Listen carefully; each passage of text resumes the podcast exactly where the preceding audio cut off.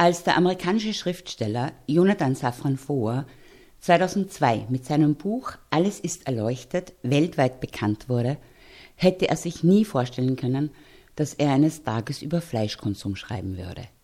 Und doch, 2009 hat er mit seinem außergewöhnlichen Sachbuch Tiere essen auf verantwortungslosen Fleischkonsum aufmerksam gemacht. Er hat damals mit seinem Buch eine breite Debatte über Massentierhaltung und industrialisierte Fleischproduktion ausgelöst und viele Menschen zu Vegetariern gemacht. Jetzt, 2019, mit seinem neuen Buch Wir sind das Klima, wie wir unseren Planeten schon beim Frühstück retten können, wendet sich vor dem Klimawandel zu. Er fragt sich, inwiefern wir den Klimawandel überhaupt begreifen können und natürlich auch, was wir tun können. Können wir überhaupt noch etwas tun? Auf die vielen Fragen, die sich vor in seinem Buch stellt, gibt er uns eine klare und deutliche Antwort. Tut etwas, redet nicht, handelt. Zukünftige Generationen werden zurückblicken und sich fragen, wo wir damals gewesen sind.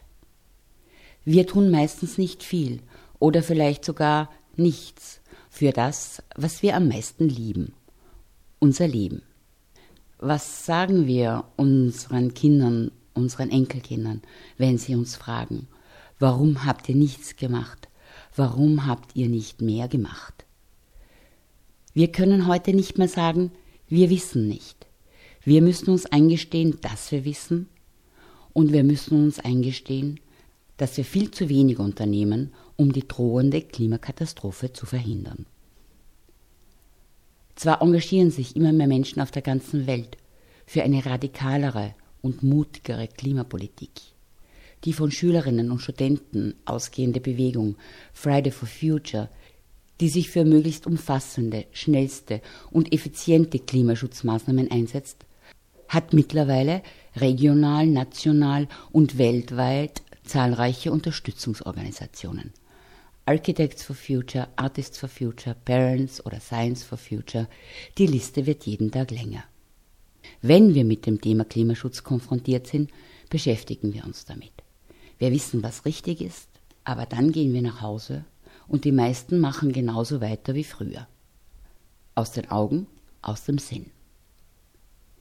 Der Klimawandel ist kein Bastel auf dem Wohnzimmertisch, mit dem man sich beschäftigen kann, wann immer einem gerade danach ist, schreibt vor. Der Klimawandel ist ein brennendes Haus.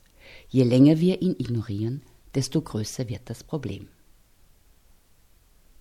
Jonathan Safran vor fragt sich, warum uns die Klimakrise scheinbar egal ist, obwohl unser aller Zukunft davon abhängt, wie wir jetzt reagieren.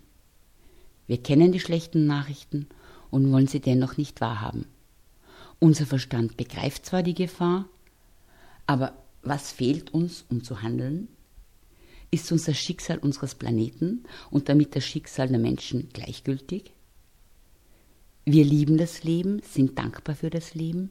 Nur, wie bringen wir unsere Dankbarkeit für das Leben mit einem Verhalten zusammen, das wirkt, als wäre es uns eigentlich egal?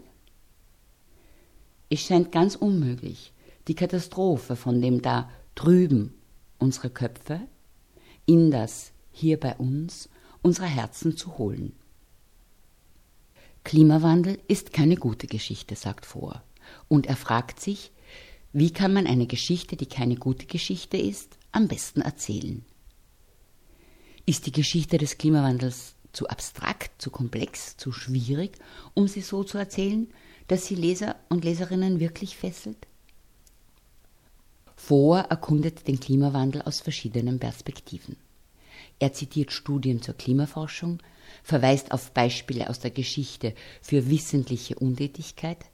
Er lässt die Leserinnen und Leser an seiner Recherche über die Klimakrise auf eine sehr persönliche Art und Weise teilhaben. Er führt ein langes Zwiegespräch mit seiner Seele und erzählt selbstkritisch von sich, seiner Familie, seinen Kindern, seinem Land. Es gibt eine viel schädlichere Weise, die Fakten zu ignorieren, als die von Trump. Die nämlich, die sie selbstzufrieden akzeptiert, schreibt vor. Wir, die wissen, was passiert, aber viel zu wenig unternehmen, haben viel mehr Zorn verdient. Vor uns selbst sollten wir Angst haben, uns selbst müssen wir trotzen. Ich selbst bin es, der meine Kinder in Gefahr bringt. Wir können die Korallenriffe nicht retten, wir können den Amazonas nicht retten. Höchstwahrscheinlich können wir auch die Küstenstädte nicht retten. Das Ausmaß des unvermeidlichen Verlusts ist fast so groß, dass alle weiteren Bemühungen aussichtslos erscheinen. Aber nur fast. Millionen Menschen werden wegen des Klimawandels sterben. Zehn Millionen vielleicht oder hundert Millionen. Und diese Zahl ist nicht egal. Es wird hunderte Millionen Klimaflüchtlinge geben, vielleicht auch Milliarden. Die Zahl der Flüchtlinge ist nicht egal. Es ist nicht egal, wie viele Arten aussterben werden, wie viele Tage im Jahr es Kindern möglich sein wird, draußen zu spielen, wie viel Nahrung und Wasser es geben wird. All diese Zahlen sind von Bedeutung, weil es nicht nur Zahlen sind. Sie stehen für Individuen. Die größte Herausforderung besteht darin, so viel zu retten, wie noch zu retten ist. So viele Bäume, Eisberge, gerade Arten und Leben. Bald, schnell und ohne Aufschub. Tut etwas, ist Jonathan Safran Foers Aufforderung. Und es gibt Dinge, die wir sofort tun können.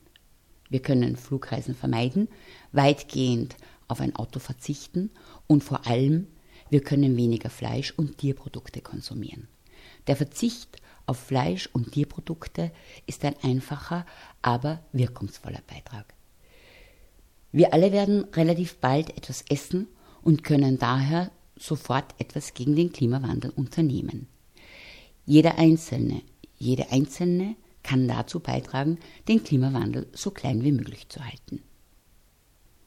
Warum ist der weitgehende Verzicht auf Fleisch und andere Tierprodukte der wichtigste Beitrag, den wir leisten können? Unser Planet ist zu einem Tierhaltungsbetrieb geworden, schreibt vor. Kein Unternehmen verursacht so viele Treibhausgase wie die industrialisierte Massentierhaltung. Sie ist für einen Großteil des CO2-Ausstoßes verantwortlich. Je nach Messungen sind Kühe und Rinder zwischen 14,5 und 51 Prozent des weltweiten Kohlendioxidausstoßes verantwortlich. Wenn wir individuell also etwas bewirken wollen und den Ausstoß von Treibhausgasen möglichst schnell, möglichst massiv einschränken wollen, ist die Umstellung auf eine Ernährung, die hauptsächlich auf Pflanzen basiert, unsere beste Chance, schreibt vor in seinem neuen Buch Wir sind das Klima. Eine interessante Bemerkung am Rande. Nutztiere, so ein Umweltexperte, Nutztiere sind genauso wie Kraftfahrzeuge eine menschliche Erfindung, die es vor dem Menschen nicht gegeben hat. Ein von einem Nutztier ausgeatmetes CO2-Molekül ist genauso unnatürlich, als käme es aus einem Auspuff. Wir wissen nicht genau, ob die Nutztierhaltung ein Hauptverursacher des Klimawandels ist oder der Hauptverursacher. Aber wir wissen genau, dass wir den Klimawandel nicht in den Griff bekommen, solange wir die Nutztierhaltung nicht in den Griff bekommen. Und deshalb fordert vor, wenn wir den Planeten retten wollen, müssen wir deutlich weniger Tierprodukte konsumieren. Den eigenen täglichen Konsum von tierischen Produkten einzuschränken, ist wahrscheinlich das Wichtigste, was der Einzelne tun kann, um der Erderwärmung entgegenzuwirken.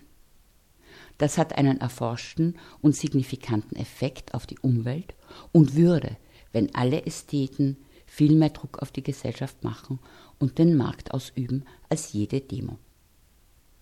Aber ganz so einfach ist es auch wieder nicht. Auch für Jonathan Safran Foer selbst nicht. Wir müssen uns eingestehen, dass wir nicht perfekt sind. Am Anspruch, perfekt zu sein, würden wir alle scheitern. Es gibt einen Mittelweg. Foers Aufruf ist daher nicht, kein Fleisch zu essen, sondern ein Bewusstsein dafür zu haben, was es heißt, Fleisch zu essen und den Konsum von Tierprodukten zu reduzieren, wo immer wir können. Anfangen können wir, indem wir innehalten.